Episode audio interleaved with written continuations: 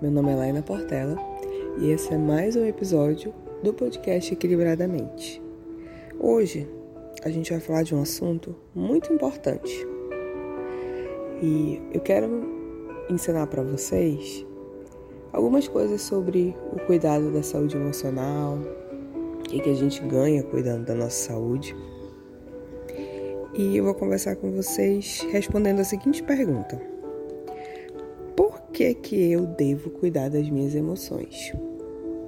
Bom, primeiro a gente tem que entender que cuidar das emoções é tão importante quanto cuidar da nossa saúde física, cuidar dos nossos relacionamentos, cuidar do nosso trabalho.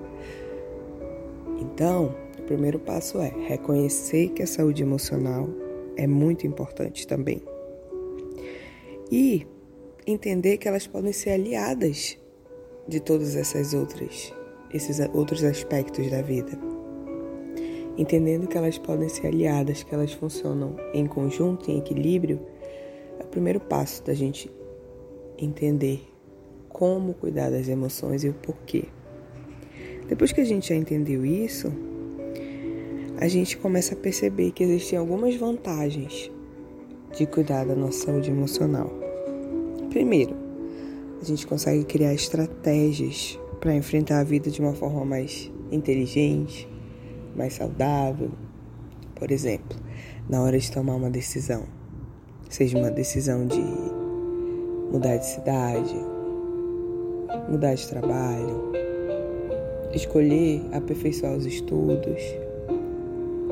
Quando você convive bem com as suas emoções e entende a importância daquilo, você consegue tomar essa decisão de uma forma muito mais equilibrada. Você consegue entender como você vai se sentir planejando esse futuro, respeitando as suas limitações, respeitando os seus objetivos de uma forma muito clara, porque as emoções elas realmente nos ajudam.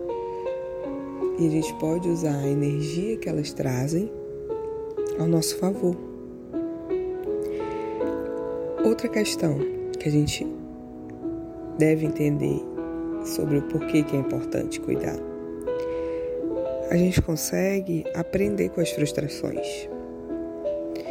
A gente consegue aprender com os fracassos que naturalmente acontecem na nossa vida. Seja qualquer escolha que a gente decida, pode vir o fracasso, pode vir a frustração. E quando a gente sabe conviver bem com as emoções, fica menos difícil passar por essas situações. A gente entende como necessário. Outra questão, nós entendemos os nossos limites, nós entendemos o que é bom para gente, o que é bom para o próximo, o que é bom para a família, o que é bom no trabalho e até onde a gente deve chegar. Porque quando a gente está autoconsciente das nossas emoções, a gente entende que aquele trabalho não está fazendo bem, aquele relacionamento não está legal, que você está precisando realmente mudar, aperfeiçoar alguma coisa em você, na sua carreira. E por último, não mais importante, sobre o porquê que é importante cuidar das emoções, é ter uma visão mais esperançosa do futuro.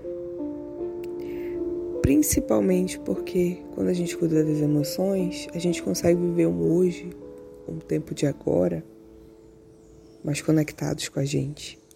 E a melhor forma de planejar um futuro é realmente focar no presente e se conectar com as emoções é sempre a melhor saída. Espero que tenha ficado claro e que você realmente comece a dar um pouquinho mais de atenção para as suas emoções essa semana e perceba o quanto elas são essenciais na sua trajetória e elas podem sim ser suas aliadas, desde que você siga esses passos que nós acabamos de conversar. Obrigada e até o próximo episódio.